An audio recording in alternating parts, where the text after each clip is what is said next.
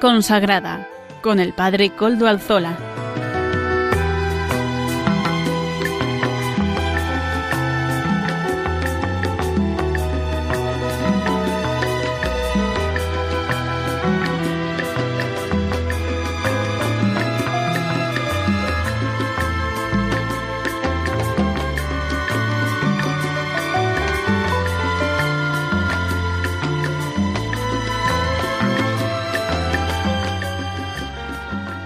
Buenas tardes hermanos, amigos y oyentes. Hoy es jueves y son las cinco de la tarde, una hora menos en las Islas Canarias. Es por tanto la hora de vida consagrada en Radio María. Les saluda con sumo gusto Padre Coldo Alzola, Trinitario. Hoy emito, como siempre, desde Algorta, Vizcaya, desde la parroquia del Santísimo Redentor, desde donde normalmente me pongo en contacto con todos ustedes. Gracias a las ondas amigas de Radio María, nos ponemos al inicio del programa bajo la intercesión de nuestro patrono, el Beato Domingo Iturrate, cuyas reliquias con gusto nosotros veneramos y custodiamos en este templo parroquial. Saludo a quienes nos están ayudando en el control en Madrid. Gracias a su servicio podemos emitir una vez más, hoy que es 2 de diciembre de 2021. Ya saben, ya estamos en este tiempo de Adviento. Sin más dilación, porque hoy el programa llega con muchos contenidos, Voy a presentarles los contenidos del día de hoy porque además tenemos novedades en nuestro programa. Comenzaremos dando la voz a Sara de la Torre, redactora jefe de la revista Eclesia, que nos hará un resumen de la actualidad eclesial semanal. Asimismo, ya vamos a reiniciar nuestra colaboración con los obispos. La semana pasada nos lo decía don Luis Ángel de las Heras, presidente de la Comisión Episcopal de Vida Consagrada, y hoy vamos a contar con la presencia en nuestro programa y la colaboración de don Vicente Jiménez, que es el arzobispo emérito de Zaragoza, quien hoy nos dirigirá esa sección de La voz de los pastores. A continuación vamos a pasar a la entrevista que en esta ocasión se la hemos hecho, se la he hecho yo, un servidor, a Xavier, al padre Xavier Quinzá, Xavier Quinzalleo es jesuita y nos va a hablar de una cuestión interesantísima. Además, durante estas semanas de Adviento y Navidad, él nos acompañará. Eh, Amaro Villanueva, nuestro colaborador, nos presentará, como todas las semanas, el espacio Música para Evangelizar. También contaremos hoy como novedad en la sección de formación que reanudamos después de este parón de las vacaciones de verano y algunos meses más, con la colaboración de Antonio Bellella, que es miembro de la, de la Escuela de Vida Consagrada. Él nos hará en todas estas sesiones, en adelante también nos acompañará, explicándonos, explicándonos mm, paulatinamente y con detalle la historia de la vida consagrada. Así que todo se pone cada vez más interesante. Les dejo, pues, en este momento con la sección de noticias que hoy nos presenta Sara de la Torre, redactora jefe de la revista Eclesia. Muy buenas tardes, Padre Coldo, y buenas tardes a todos sus oyentes en este programa de Radio María. Desde la redacción de la revista Eclesia queremos enviarles un afectuoso saludo y además ofrecerles los contenidos de nuestro nuevo número, el 4100. Este número redondo publica lo más importante de la Semana Social de España, celebrada en Sevilla, en la que destacamos el mensaje final. Hacemos un llamamiento a todos los cristianos y cristianas a comprometerse en los diversos escenarios de la vida pública. El mundo en el que nos movemos necesita personas que, alimentadas desde la parábola del buen samaritano, sean capaces de pararse a los bordes de los caminos y compasivamente comprometerse en la construcción del bien común desde la vida pública. Además, el presidente de Acción Social Empresarial, Javier Fernández Cizplañol, escribe esta semana un artículo titulado La visión empresarial desde la doctrina social de la Iglesia. En este número también queremos destacar la entrevista que Ángeles Conde, nuestra corresponsal en Roma, le ha hecho al cardenal Leonardo Sandri, prefecto de la Congregación para las iglesias orientales. Él nos ha hablado sobre la situación de Siria, en la que dice que no hay ni electricidad, ni electricidad perdón. se tiene un generador propio para algunas horas de suministro o si no, no es posible conectarse a la luz. No hay apenas gasolina y la gente tiene que hacer unas filas eternas para poder encontrar combustible. Lo mismo pasa con las escuelas, solamente las de la iglesia son abiertas para cristianos o musulmanes y esta apertura es lo primero que se ofrece a cualquier familia. Por eso la visita del Papa a Chipre es sin duda muy importante, justamente porque los problemas entre Turquía y Chipre suponen un desafío de cara al futuro. Todo esto y mucho más, como les digo siempre, la actualidad de la Iglesia en España, la actualidad de la Iglesia internacional, la documentación del Papa Francisco, les espera como cada semana en la revista Iglesia donde estamos nosotros, con los brazos abiertos. Un fuerte abrazo, Padre Coldo, y un saludo y me despido hasta la semana que viene, si Dios quiere. Gracias, Sara de la Torre, por estas noticias de vida de la vida eclesial de esta semana. Y ahora sí, seguimos con el obispo, con Monseñor don Vicente Jiménez Zamora, que es el arzobispo emérito de la de Zaragoza y miembro de la Comisión Episcopal de Vida Consagrada. El Sínodo de los Obispos en las diócesis españolas. Queridos oyentes de Radio María, especialmente vosotros, miembros de vida consagrada. Como coordinador de la primera fase diocesana en España del Sínodo de los Obispos, me dirijo a todos vosotros para informaros en este espacio de Radio María sobre cómo se está viviendo este momento inicial en nuestras iglesias particulares o diócesis. ¿Qué iniciativas están poniendo en marcha para la realización del sínodo convocado por el Papa Francisco con el lema Por una Iglesia sinodal, comunión, participación y misión. El sínodo se inauguró oficialmente en Roma por el Santo Padre, el Papa Francisco, con un momento de oración y reflexión el sábado 9 de octubre en el aula del sínodo y con la Eucaristía en la Basílica de San Pedro el domingo 10 de octubre. En la homilía, el Papa Francisco invitó a toda la Iglesia a participar en este acontecimiento del Espíritu, para encontrarnos, escucharnos y discernir sobre lo que Dios quiere para su Iglesia en este momento de la historia. En todas las diócesis de España se abría oficialmente la fase diocesana el domingo 17 de octubre, con la celebración de la Eucaristía, presidida por cada obispo con la participación de todo el pueblo de Dios, fieles laicos, miembros de vida consagrada y sacerdotes. De la información recibida hasta ahora de las diócesis españolas, podemos decir que el sínodo está teniendo una acogida favorable, con una implicación creciente por parte de las distintas realidades eclesiales, parroquias, comunidades de religiosos y religiosas, asociaciones laicales, movimientos apostólicos y otros grupos. Las dos palabras que resumen este momento inicial son ilusión y esperanza. Ilusión y esperanza. Se perciben buenas expectativas y hay un deseo sincero de caminar juntos en esta aventura del Espíritu.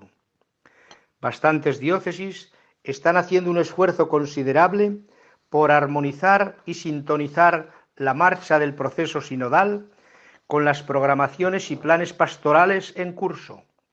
Y lejos de ver el sínodo como una carga, se considera como una oportunidad providencial del Espíritu para crecer en comunión, favorecer la participación de todos y realizar mejor la misión evangelizadora de la Iglesia. Las iniciativas que se están poniendo en marcha son múltiples celebrativas, de divulgación, organización y participación. Es verdad que también se constatan algunas dificultades y resistencias en algunos grupos y personas sobre el grado de implicación y participación. Una novedad de este sínodo que hemos iniciado es que se trata de un sínodo explícitamente eclesiológico, la mirada se dirige no a un tema concreto, sino formalmente a la propia naturaleza e identidad de la Iglesia, que es constitutivamente sinodal. La sinodalidad pertenece al ADN de la Iglesia. Debido a su carácter más abstracto del tema y a su naturaleza eclesial, un primer reto será que la fase diocesana de escucha, diálogo y discernimiento implique e involucre a todos los bautizados y a otra clase de personas, también a los alejados y ausentes que no participan habitualmente en la vida de la Iglesia. Quizá ayude en este sentido profundizar un poco en los tres elementos o pilares como expresa la misma convocatoria del sínodo, que son comunión, participación y misión. La comunión o unidad, que integra la diversidad de carismas, dones y ministerios, es una llamada a caminar juntos como miembros del único pueblo de Dios en sí mismo plural. La participación o corresponsabilidad de todos los bautizados en la vida y misión de la Iglesia. El proceso sinodal será un momento privilegiado para profundizar en el verdadero sujeto eclesial, reconociendo la radical igualdad y la esencial corresponsabilidad de todos. La misión es para la evangelización. La Iglesia existe para evangelizar y esta es su dicha y vocación. Debemos ser capaces de anunciar el Evangelio de Jesucristo a todas las personas y en todos los lugares y situaciones. Es decir, ser una iglesia misionera, una iglesia en diálogo con el mundo, o en palabras del Papa Francisco, una iglesia en salida. La finalidad del sínodo, afirma el Papa Francisco, y por tanto de esta consulta, no es producir documentos, sino hacer que germinen sueños, suscitar profecías y visiones, hacer florecer esperanzas, estimular la confianza, vendar heridas, entretejer relaciones, resucitar una aurora de esperanza, aprender unos de otros y crear un imaginario positivo que ilumine las mentes, enardezca los corazones y dé fuerza a las manos. Con mi afecto y bendición, Vicente Jiménez Zamora, arzobispo emérito de Zaragoza y coordinador del sínodo en la conferencia episcopal. Buenas tardes.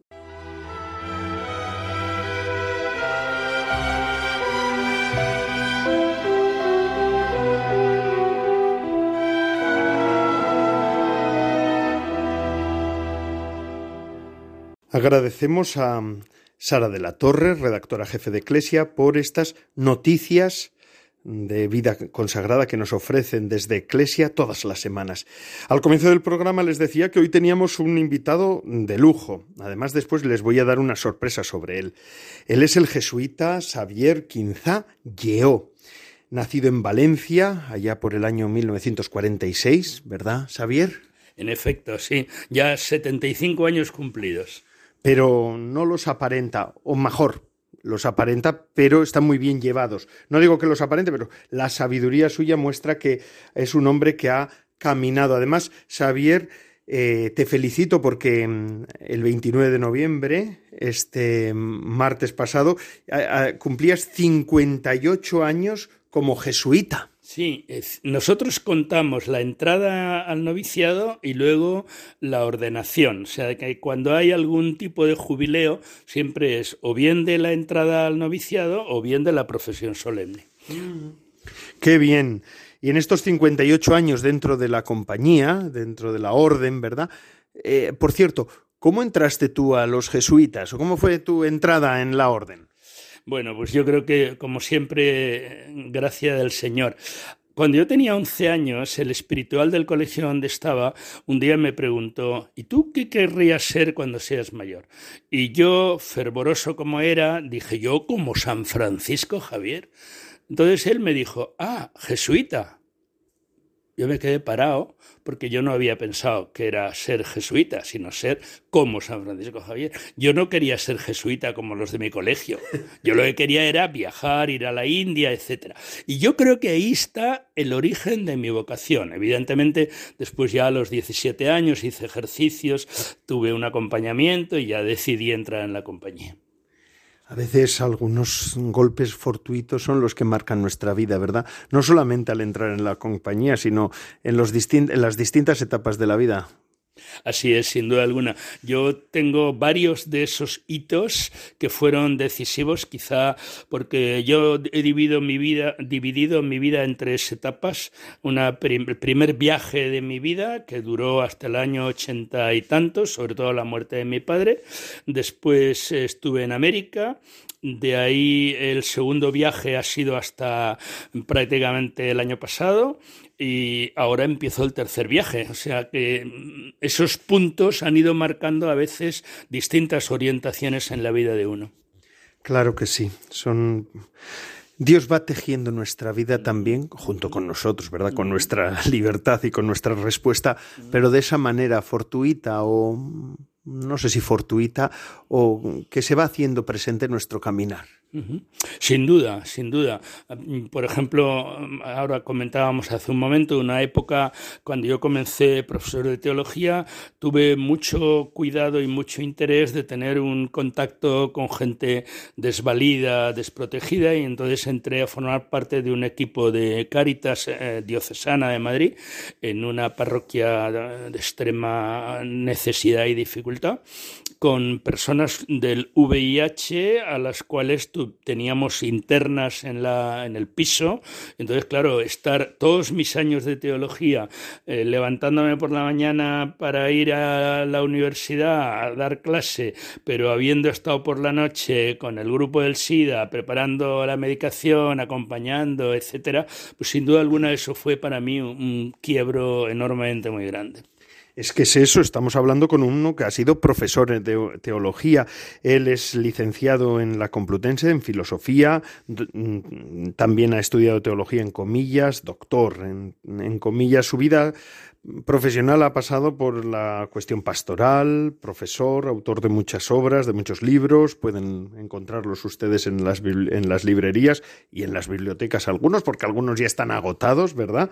También director de, del Instituto de Espiritualidad de Comillas. Eh, su teología es convertiente contextual, dice, dices tú, que tu teología es convertiente contextual. ¿Qué significa eso?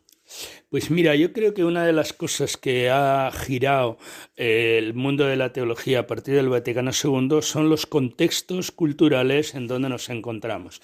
Hemos pasado de una mentalidad poco menos que, no sé, que todo venía de uno y se modelaba y a una situación en donde el mismo concepto de identidad está muy marcado por los contextos. Entonces, claro, cuando eso toca a la teología, pues supone un elemento enormemente importante, porque la teología no es algo eh, universal, eterno, que no se mueve, etcétera, sino que la revelación de Dios va digamos, asumiendo circunstancias, y situaciones culturales distintas.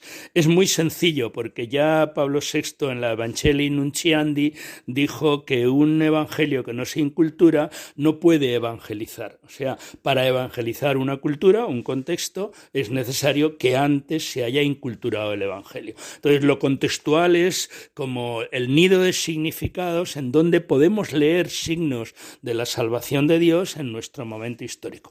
Quiero añadir que este eh, título o esta idea es más bien de los reformados. Los reformados son los que han trabajado en los últimos 30 años en teología contextual.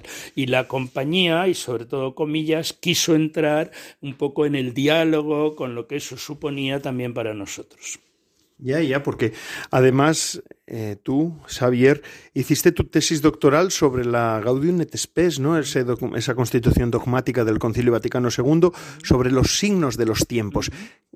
¿Qué nos puedes decir que son los signos de los tiempos? ¿Qué entendemos nosotros y tú por los signos de los tiempos el Concilio Vaticano II. Sí, vamos a ver, el Concilio Vaticano II, bueno, ya Juan XXIII en la convocatoria del, concilio habló de los signos de los tiempos, pero luego dentro del Vaticano, en las dos etapas, sobre todo la primera y la segunda sesión, pues eh, el, tópico quiso hacer eh, fortuna, pero no lo consiguió. Al final volvió a ser recuperado en la segunda sesión, pero tenía muchas complicaciones, porque sobre todo desde el punto de vista de, los eh, escrituristas, signos de los tiempos estaba referido siempre a signos escatológicos. Pero en cambio, según la doctrina de Juan XXIII y después de Pablo VI también, eh, y entonces se retomó un sentido mucho más sociológico, mucho más cultural, y no solamente referido a los signos de los últimos tiempos, que sería eso, sino más bien a los signos que pueden aparecer a lo largo de nuestra historia. Como el Vaticano II tendió a ser muy positivo respecto a la sociedad de la cultura, el mundo actual Acordaros que la Constitución ya nombra esa, de esa manera la sociedad. Entonces se acaba una época de miedo, digamos, o de temor al mundo y hay una apertura de la Iglesia al mundo. Juan XXIII utiliza el término signos de los tiempos precisamente para reivindicar esa capacidad y eh, de hecho en la Pacem Terris, no en el texto, pero en, en los titularcitos que iban poniendo aparecía como signos de los tiempos, pues yo que sé, la, eh, la incorporación de la mujer al trabajo, la cultura de la paz, el deseo de mayor solidaridad y justicia, cosa que originalmente no estaba vinculado a los signos de los tiempos, sino que estaba vinculado pues, a una implicación mayor de la Iglesia en la cultura y en el mundo actual. Y hablando de los signos de los tiempos, eh, si yo te preguntara a ti, Xavier, así a voto pronto, ¿verdad? Pero ¿cuáles serían los signos de los tiempos en este momento? O, cuáles barruntas tú como signos de los tiempos del mundo que está, que está emergiendo en este momento? Bueno, ahí es imposible dar una respuesta precisa. Lo que es evidente... Qué jesuita eres, ¿eh? Los jesuitas normalmente, queridos oyentes, suelen ser bastante, bastante gallegos. Perdónenme todos los gallegos que me están escuchando, que yo les tengo mucho aprecio, pero eh, dice el tópico, ¿no? Estoy hablando del tópico y de los jesuitas también. pero está bien, está bien, claro. Una buena respuesta es hay que analizar, ¿verdad? y hay que matizar. Sí, hay que matizar. Sobre todo, el que no matiza es un carca, ¿sabes? O sea que conviene matizar siempre. Entonces, yo tengo para mí que la primera visión eh, demasiado positiva de la Gaudium et Spes y, de la, y del tópico Signos de los Tiempos tuvo una crisis muy fuerte sobre todo en los años 70-80, en donde se empezó a pensar que podía haber signos positivos, signos de los tiempos de promesa, pero también signos de los tiempos de juicio. O sea, también hay signos que siendo negativos están siendo unas llamadas de Dios para recuperar el sentido fundamental de la vida, de la creación, del ser humano. De manera que cuando solamente pensamos signos de los tiempos, avances culturales o sociales, nos podemos dejar que también son signos de los tiempos la ambigüedad, la sociedad líquida, la incertidumbre en la que vivimos, por ejemplo, la pandemia. Si hay un signo de los tiempos en este momento clarísimo, ha sido lo que nos ha supuesto eh, la pandemia para todo el mundo. Eso, eso además ha sido un signo de los tiempos mundial. ¿Eso es positivo o es negativo? Todo depende de cómo lo hayamos vivido. Si se discierne, porque el problema de los signos de los tiempos, que además en la Gaudium et Spes está muy claro en el número 4 y en el número 11, que es eh, discernir, eh, explorar, discernir, interpretar los signos de los tiempos a la luz del Evangelio. Por lo tanto, no es solo en un sentido positivo, uno puede también descubrir signos de los tiempos, pues yo que sé, en la violencia generalizada, en las drogas, en tal cantidad de historias que son comunes a nuestra época. Un signo de una época no es necesariamente un signo de Dios. Ahí yo creo que la, percepción fue muy clara de un teólogo francés, eh, jesuita, para para decirnos signos de los tiempos, ¿de acuerdo? Signos de Dios. Es decir, habría una brecha en el sentido de que no todos los signos de los tiempos son promesa de un futuro mejor, puede ser también promesa o al revés, amenaza de una desviación, vete a saber hacia dónde. Así es, así es. Pues muy bien. Nos ha, nos ha analizado el tema, pero tampoco nos dice, no se moja, no se moja. pero bueno. Me mojo perfectamente. Dicho la pandemia, un signo de los tiempos. Un signo de los tiempos. Ahora no sabemos si es bueno o malo. es un signo de los tiempos. Ahí hay que discernir. Hay que discernir. Etcétera, Es bueno esto. Pensar que también Dios nos deja a nosotros las herramientas para poder hacer camino hacia adelante, ¿verdad? Y por eso nos ha dado también la razón. Querido Xavier, dando un ahora otro en otro enfoque de tu vida, me hablabas de Caritas, de tu trabajo con los enfermos de SIDA, de la semiótica. ¿Qué tiene que ver la semiótica? Primero, ¿qué es? Vamos a explicárselo a los oyentes, ¿verdad? Y luego, ¿qué tiene que ver la semiótica con Caritas? Vamos a ver. Eh, el más amplio el problema. Semiótica es la ciencia de los signos, para empezar. O sea que, por ejemplo, los signos del tráfico son una semiótica que nos indican cómo funcionar en las ciudades con un coche o con un peatón, etcétera, ¿no? Eh, semióticas naturales, pues pueden ser el humo en un momento dado, porque dicen, hombre, ahí hay un incendio. Pues es una manera de Ahora, cuando nos planteamos en serio el tema de la semiótica, nos planteamos si hay mm, dimensiones culturales que de alguna manera organizan un sistema. No es solamente signos sueltos, un sistema. Entonces, claro, eso entra fundamentalmente en el lenguaje, pero también la moda, pero también el cine, pero también tantísimas cosas que expresan el sentir o los significados de una época. ¿Qué sucede? La gramática del mundo se ha roto. No hay una única gramática del mundo. Entonces lo que hay son semióticas sueltas que más o menos pueden converger en algunas cosas, pero que no necesariamente nos orientan, sino que a lo mejor hasta nos desorientan. Yo planteaba en aquella época que la revelación de Dios es una gramática que tiene que ver con los signos de Dios a lo largo de la tradición bíblica, de la escritura, de la tradición de la iglesia, etc. Entonces, entender la revelación como una gramática nos abre una perspectiva extraordinaria, porque entonces la fe es la manera como podemos interpretar una gramática concreta que tiene sus pautas, sus sentidos, etc.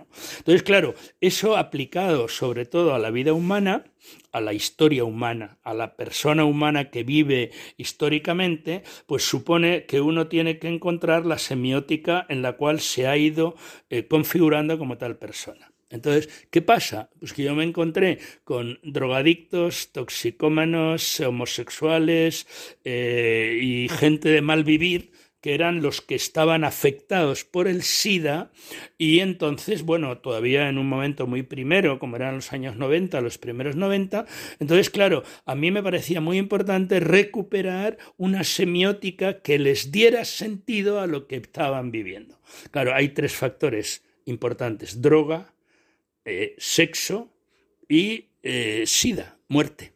Por lo tanto, en esa semiótica es donde había que clasificar, había que ubicar la posible referencia a una evangelización, llámese como se quiera llamar, porque si no tenemos en cuenta esa semiótica, estamos hablando de una cosa que no tiene nada que ver, porque nos entendemos porque nuestra semiótica se incorpora a la historia, mm, a la revelación de Dios o a la historia de la salvación.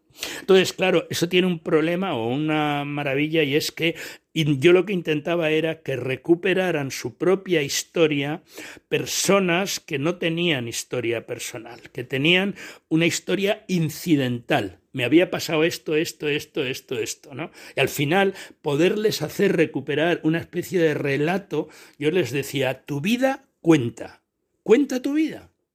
Entonces, si ellos narraban su propia vida, a ojos míos o a oído mío, entonces de alguna manera ellos iban recuperando sentido para lo que estaban viviendo, aunque fuera muy negativo, aunque fuera muy duro, aunque fuera, pero el, el hecho de formularlo en una semiótica determinada, con un lenguaje determinado, bueno, pues ese era el interés.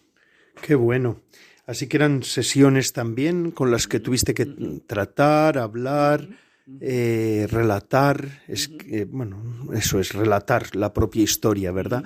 Y también eso es bueno para ahora estás trabajando con los novicios, con personas vocacionadas, has acompañado a muchas personas en tu vida. Claro. Fíjate, una de las cosas que yo recuerdo muy bien es que en aquellas sesiones con una, una chica joven, pero ya muy gastada, que vino, por supuesto, con SIDA, que no traía ni carnet de identidad ni nada por el estilo, eh, hablando con con ella una tarde, ella dijo, en este barrio, la prosperidad en Madrid, en este barrio todo el mundo sale con el perro. Entonces yo pensé, como una especie de ayuda terapéutica, decir, oye, ¿te gustaría tener un perro? Y entonces ella me contestó, no, no, no es eso, pero qué suerte tienen los perros de tener dueño. oh, a mí me, me planteó un, un, o sea, me aportó un elemento que a esta mujer le daba, le podía haber dado sentido. No había, había sido menos que un perro porque no había tenido dueño. Nosotros que pensamos que la independencia y que todo lo demás, en el fondo tenemos por dentro una necesidad de tener dueño. Claro, ¿hasta qué punto eso es un enganche para poder plantear la salvación y, estructurar un, itinerario de salvación? A mí esto me parece muy, muy rico y muy importante. Qué interesante, la verdad. Y esto lo da también la reflexión teológica, ¿verdad? Dios puede hablar también en todo tipo de vida, pero también en esas vidas fragmentadas, rotas, ¿verdad? Hermanos, amigos, oyentes, pues hemos estado ya un ratito hablando con Xavier Quinzalleo, jesuita, es nuestro invitado de hoy, y se ha Vamos a hacer una pequeña pausa, aunque se nos va el tiempo con él, se va el tiempo volando, ¿verdad? Pero vamos a hacer una pequeña pausa, vamos a escuchar ese detalle que semanalmente nos ofrece nuestra amiga y colaboradora hermana Silvia Rozas, jesuitina, directora de Eclesia, y después de escuchar a Silvia, volvemos y seguimos con Xavier Yeo, eh, Quinza Yeo, que es, tiene mucho que decirnos, ciertamente, ya lo han visto. El próximo domingo Celebramos el segundo domingo de Adviento y seguimos actualizando nuestra vida a Dios. Caemos en la cuenta del abre, del dejarnos sorprender y cuestionar por el anuncio de Juan. Somos invitados a reconocer cómo Dios hace camino en nuestra vida. Así que a ti que nos estás escuchando, te digo que hagas hueco al sueño de Dios en ti. Confía, sin miedos, sin temores. Y con María di bien alto y con humildad, aquí estoy. Después de escuchar a nuestra amiga y colaboradora hermana Silvia Rozas de las Jesuitinas, directora de la revista Eclesia, ¿verdad? Seguimos con nuestro, nuestro invitado de hoy, Xavier Quinzalleo, este jesuita que nos ha estado hablando de cosas importantes e interesantes. Y en este momento de tu vida, Xavier, estás también, me, has dicho que estás jubilado de la tarea más profesional, pero que estás ahora colaborando, y entre otros con los novicios jesuitas, ¿verdad? Con los, con los novicios de vuestra orden como maestro, como profesor, vamos, de, de, de algunas de las materias. Sí, no, eh, es una una participación muy pequeña. Me pidió el maestro, que es alumno mío de mi época de profesor, que le diera em, clases sobre vida religiosa, pero no tanto la teología de la vida religiosa, cuanto la otra vez el contexto, o sea, vida religiosa en medio del mundo, como es una vida la nuestra apostólica a partir de los orígenes de San Ignacio y sus compañeros, etcétera. Bueno, pues entonces eso, y eso es lo que he estado dando y me quedan todavía dos sesiones más con los novicios de tenemos el novicio aquí en Bilbao, entonces aprovechan la gente que, que tienen a mano, vamos, nada más. No, bueno, y además que puedes decirles algo, la vida religiosa en medio del mundo. Eh, sobre este tema también has escrito, has reflexionado, has pensado. Me parece sugerente el título que tú nos presentas, el influjo de lo débil, la vida religiosa en medio del mundo. ¿Qué quieres decir con esto? Bueno, llegó un momento que yo tenía que hacer un poco como una especie de descargo de conciencia. Bueno, mm, yo hice los primeros votos en el noviciado el día que se aprobaba la Perfecte Caritatis. Con lo cual, quiero decirte que hace 56 años que hemos ido viviendo a partir de ese gran foco de renovación de la vida religiosa que fue el decreto del Vaticano II sobre la vida religiosa, la perfecta Perfecte Caritatis.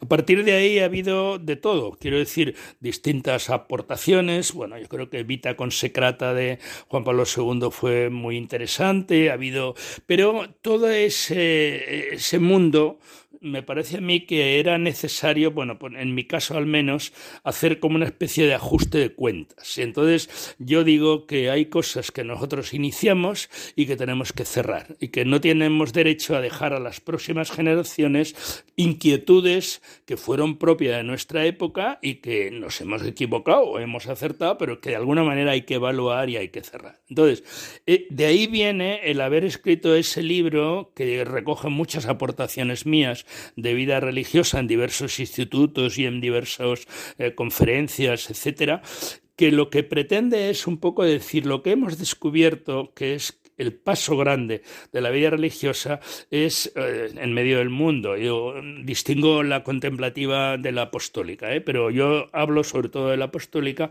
pues es que esa, esa, ese amor de Dios al mundo, que lo amó tanto, tanto, tanto, según dice el Evangelio en el capítulo 3, el de Juan, que tanto, tanto, tanto amó Dios al mundo. Bueno, pues entonces nosotros pretendemos que ese amor de Dios, que es la raíz de nuestra vida, pues tenga también una implicación en lo que supone el gran reto de nuestro mundo y de nuestra sociedad, no como algo negativo, sino como algo profundamente amado por Dios, pese a que sea un mundo de pecado, como es evidente, pero también es un mundo de gracia.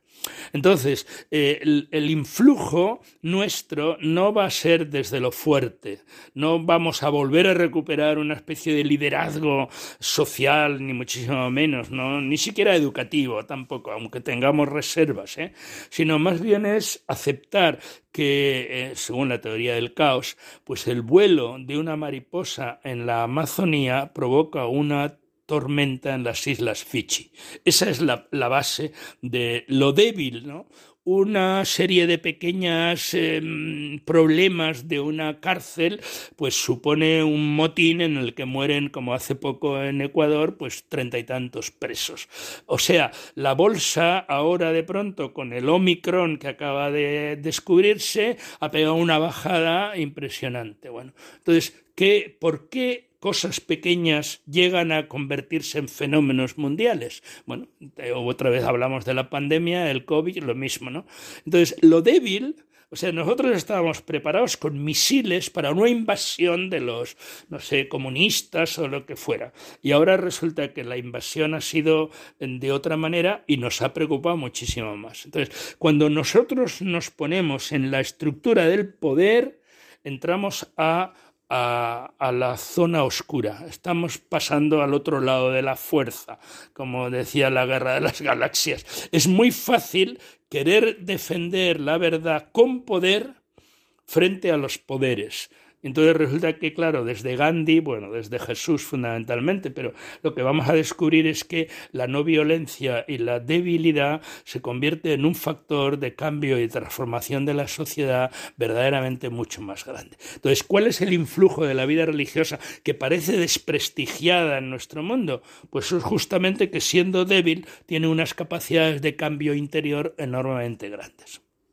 Qué, bueno, qué, interesante, ¿verdad? El, el, influjo de lo débil, ¿verdad? Que es que, que tú, Xavier, eh, estás hablando y estás eh, dirigiendo a aquello que es también tu pasión, porque yo he descubierto en las conversaciones contigo, pero también en algunas cosas que te he podido leer, no te he podido leer tanto como me gustaría, pero bueno, eh, haremos camino, ¿verdad? Caminante se hace camino, camino al andar. Bueno, pues eh, sí que es verdad que es tu pasión, tu pasión de vida es también la, vida consagrada, ¿no? La vida, la vida religiosa. Mm, sin duda, sin duda alguna. O sea, em, creo que además eso es una herencia del Vaticano II. Cuando hablamos de perfecta caritatis, nos hemos de olvidar de la, del ideal de perfección, porque no es eso a lo que alude el Vaticano, sino de un, un modo de amar y de vivir el amor que o es radical o no es posible. Yo le escuché una vez a Banois, el cardenal Banois, decir que si no hubiera en la iglesia gente que está dispuesta a dar la vida por el amor, entonces la Eucaristía no se podría celebrar. Entonces, claro, la pasión de Jesús, la pasión en, el doble sentido, porque Jesús dice, con un deseo ardiente he querido celebrar con vosotros esta cena antes de padecer. Pasión, pasión. ¿eh? La pasión en el fondo es una manera de entregarlo todo y de sufrirlo todo porque eso de que el amor nos pone derecha a la columna vertebral, en el fondo estamos hablando de una especie de soberbia del amor que nos podría poner por encima de los demás. No, no, la perfecta caritatis es una intensidad rendida del amor, es el amor humilde. Y por lo tanto, en la vida religiosa, lo débil se convierte en un, mm, un esfuerzo, digamos, una intensidad tal que nos permite ponernos a los pies de los hermanos y eh, como, como Jesús. Bueno, pues ese es el asunto. Qué bueno, qué bueno. Y es que, claro, hablando de esto, ya llegando casi casi al final de nuestra, de nuestra entrevista, porque en la radio, en Radio María hay muchas cosas que son muy distintas al resto de las radios, eh, querido hermano Xavier, padre Xavier, pero, pero hay una cosa que sí que funciona, que es el tiempo, ¿verdad? Pero sí que me gustaría que antes de despedirnos pudieras hablarme sobre... Eh, ese, has, aludido además también, ¿no? En este mundo de caos, en este mundo eh, de fragmentación, es lo que tenemos, es el mundo que tenemos. Estos son sí que son signos de este tiempo y de este mundo, ¿verdad? Pero la vida se puede ordenar desde el caos. Bueno, sí, claro, es la única manera de ordenar la vida. O sea, si uno piensa que ya está ordenado, entonces está falsificando eh, su propia vida, porque nuestra vida es siempre un desorden. O sea, imaginaos, por ejemplo, el, el, em, el mundo de la circulación de cualquier ciudad es un caos absolutamente. Pero en nuestra cabeza es un caos. Y, el comienzo de la creación eh, no, nunca se dice en el, en el Génesis que fue de la nada, sino que había un caos original y que el Espíritu de Dios sobrevolaba ese caos. Y entonces ahí es donde, eh, en ese desorden aceptado, es donde podemos encontrar dinámicas que de alguna manera vayan normando, encauzando los deseos de nuestra vida. El, lo caótico es el deseo, pero el deseo cuando se ordena es como si se desplegara un pliegue de nuestro cerebro o de nuestra alma y aparece una energía extraordinaria la energía personal, psíquica, espiritual, como la queramos llamar, viene siempre de que se despliega algo y encuentra dentro del caos o sin dejar de estar en el caos, encuentra dinámicas que son de orden positivas, de progreso, de entrega, etc. Yo creo que eh, el tema, la, la, frase viene de un libro mío que fue sobre los ejercicios de San Ignacio. San Ignacio plantea los ejercicios como el modo de ordenar la vida y de descubrir lo que Dios quiere sin determinarse por ninguna afección que desordenada sea. Por lo tanto, el orden y el caos está en la base. Entonces, si realmente empezamos ya ejercicios creyendo que estamos ordenados, mejor que lo dejemos.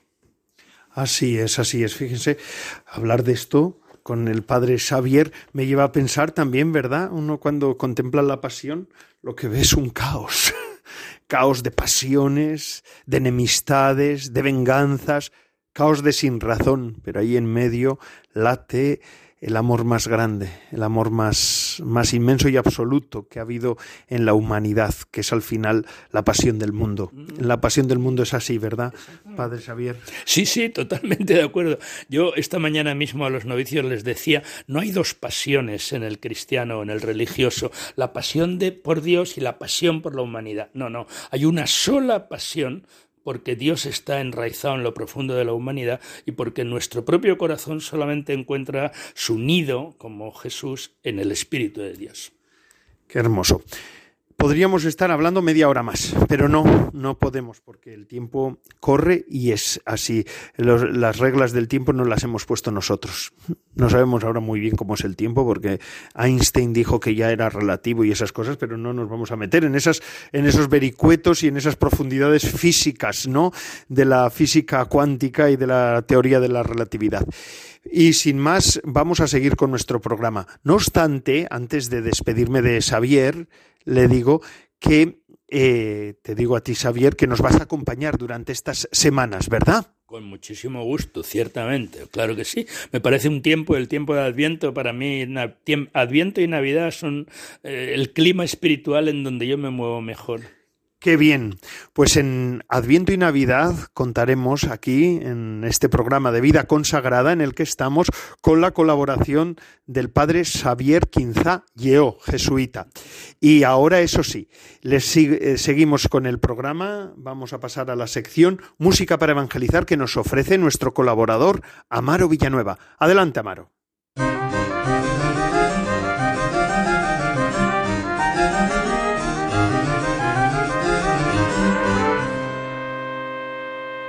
Buenas tardes, Padre Coldo, y buenas tardes a todos los oyentes de Radio María.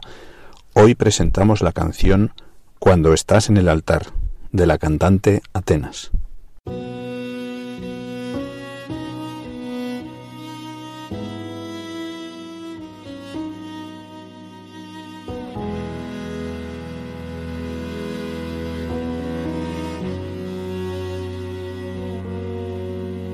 Cuando estás en el altar, tierra, los ángeles y santos te adoran sin cesar. Por la fe sé que es verdad, aunque fallen los sentidos, eres tú en el pan y el vino cuando estás en el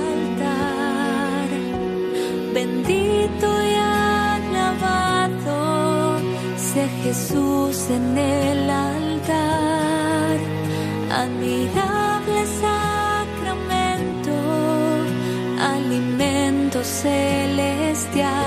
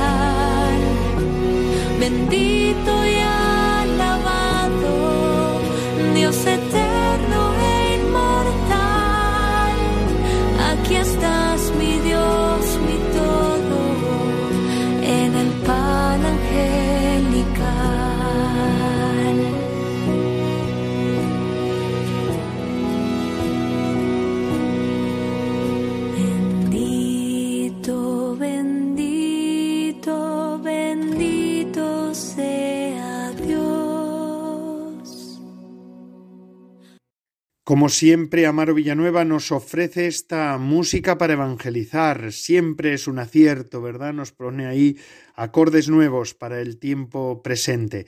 Y ahora sí, ya estamos llegando al final del programa.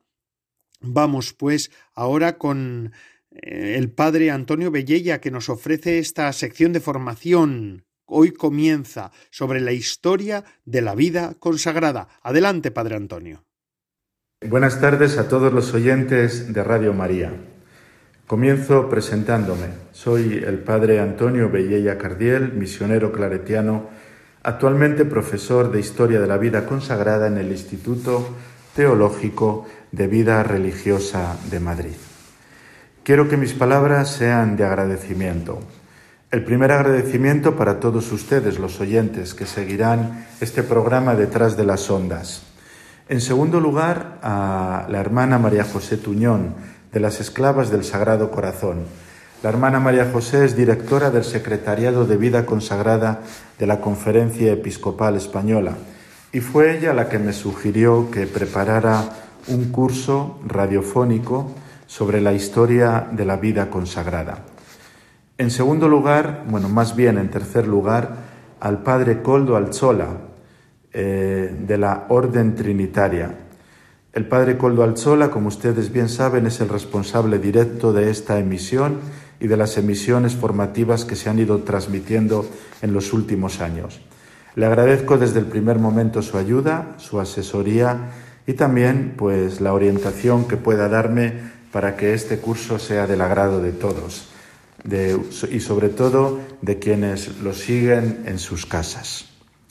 Como les acabo de decir, el curso eh, va a versar sobre la historia de la vida consagrada. Hace ya más de 20 años que imparto esta materia en el Instituto de Vida Religiosa y en otros lugares, hasta el punto de que en todo este recorrido educativo, en este recorrido docente, he podido poco a poco hacerme una idea cumplida y conocer cada vez mejor lo que la vida consagrada es. La historia de la vida consagrada me ha puesto en contacto con muchas instituciones, me ha permitido conocer muchos acontecimientos, me ha ayudado desde hace muchos años a ir eh, descubriendo cómo la presencia y la acción de Dios en nuestro mundo no se queda en algo ficticio, sino que se concreta. Se concreta en la vocación de muchas personas, se concreta en la sensibilidad que se va adquiriendo en contacto con el Evangelio, se concreta en la creación de cultura, se concreta en una multiplicidad de servicios muy grandes que ayudan a la sociedad y ayudan también sobre todo a los pobres, se concreta, por qué no decirlo también, en una gran cantidad de elementos visibles, como son edificios, obras de arte, obras intelectuales, bibliotecas, iglesias, monasterios, puntos de referencia de lo que ha sido la cultura cristiana y de lo que sigue siendo la cultura cristiana. Esta cultura de la cual los consagrados han sido garantes, han sido también defensores y han sido promotores. Comienzo, antes de exponerles eh, algunas cosas más concretas, hablándoles de la orientación que va a tener nuestro curso. Miren, eh, yo aprendí historia en la escuela, como todos nosotros aprendimos historia en la escuela. Y en aquel entonces era muy importante, lo recordarán también ustedes, tener buena memoria. ¿La memoria para qué? Pues para aprender fechas, para recordar personajes y para unir las fechas y los personajes con los acontecimientos. El alumno que mejor memoria tenía o que hacía el esfuerzo de memorizar y además eh, acompasar estos tres datos, fechas, personajes y acontecimientos, al final decíamos que era el que mejor eh, conocía la historia. Y de suyo, las fechas, los acontecimientos, los personajes son lo más importante y lo fundamental, lo básico para un acercamiento a la historia. Si esto no es conocido por aquellos que hablan de la historia, evidentemente pueden cometer muchos errores y no solo eso, sino ser muy injustos y muy imprecisos. Y la historia necesita de rigor, un rigor que exige precisión, un rigor que exige tener muy, clara, muy claros los momentos, los personajes y los datos. Pero esto no basta. Y precisamente en este segundo punto que ahora les voy a comentar es donde vamos a poner la fuerza en estos meses que seguiremos este curso que ahora les estoy introduciendo brevemente. La historia de la vida consagrada es historia de la vida. Decían los antiguos que la historia es maestra de la vida. Y no es maestra de la vida porque nos llena la cabeza de datos, sino que es maestra de la vida porque nos enseña la forma de vivir. Lo que han hecho los antiguos, aquello por lo que han luchado nuestros antepasados, aquellas cosas que han dejado recuerdos.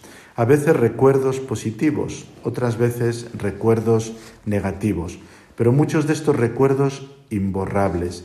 Imborrables precisamente porque forman parte de lo que la naturaleza humana es, de lo que los acontecimientos significan, de lo que la vida en su desarrollo lleva consigo. Por lo tanto, nos vamos a centrar, y por eso este curso se llama así, Historia de la vida consagrada. Nos vamos a centrar en lo que ha sido la vida de muchos hombres y mujeres que en ya casi 18 siglos que lleva la vida consagrada presente en la Iglesia, se han entregado a Dios, se han entregado a los hermanos, han creado cultura, han eh, llevado iniciativas adelante de evangelización, han llevado también iniciativas adelante de servicio al pueblo de Dios, iniciativas de carácter asistencial, de carácter eh, caritativo, de carácter cultural, han construido puentes entre nuestra sociedad y otras sociedades, han recorrido el mundo entero, han estado siempre motivados por un profundo convencimiento, que es el convencimiento religioso que les nace de la vocación. Han sido modelo de adoración a Dios en los conventos o han sido eh, grandes eh, héroes, verdaderamente héroes, pioneros en la investigación, pioneros en el descubrimiento de nuevas tierras. Verdaderamente cuando hablamos de los consagrados estamos hablando de hombres y mujeres que han llevado adelante grandes proyectos y que recordarlos nos trae a la mente y al corazón los momentos quizá más grandes de nuestra historia. Porque no son momentos que lleven unidas guerras, destrucciones o cosas semejantes, sino momentos que han sido decisivos para la mejora de la humanidad, para la felicidad de los hombres y para acercar a las personas a su centro más profundo y también a su objetivo más claro, el centro más profundo que es Dios, el objetivo más claro que es aquel que nos muestra el Evangelio, vivir para los demás. Ya tengo que terminar, concluye este tiempo, pero esta orientación es muy importante. Vamos a hablar de la vida, vamos a unir la vida a los hechos, vamos a recordar grandes hombres y mujeres que durante 18 siglos han dado todo por Dios y por los hermanos, y vamos así a proyectar una mirada positiva sobre nuestro pasado, una mirada que nos ayudará a aprender, una mirada cargada de luz y cargada también de amor. Muchas gracias, nos vemos el próximo jueves.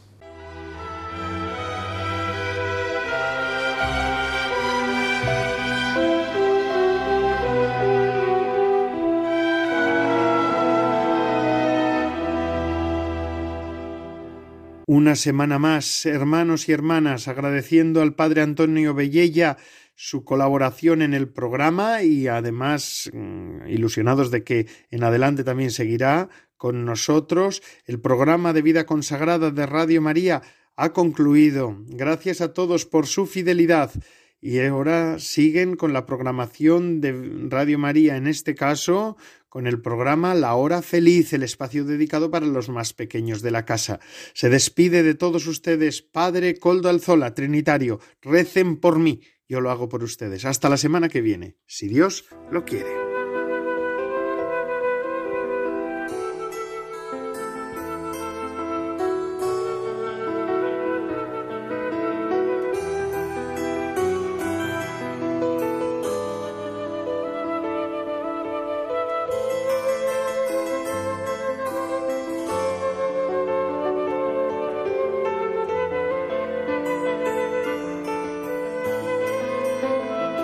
Consagrada con el Padre Coldo Alzola.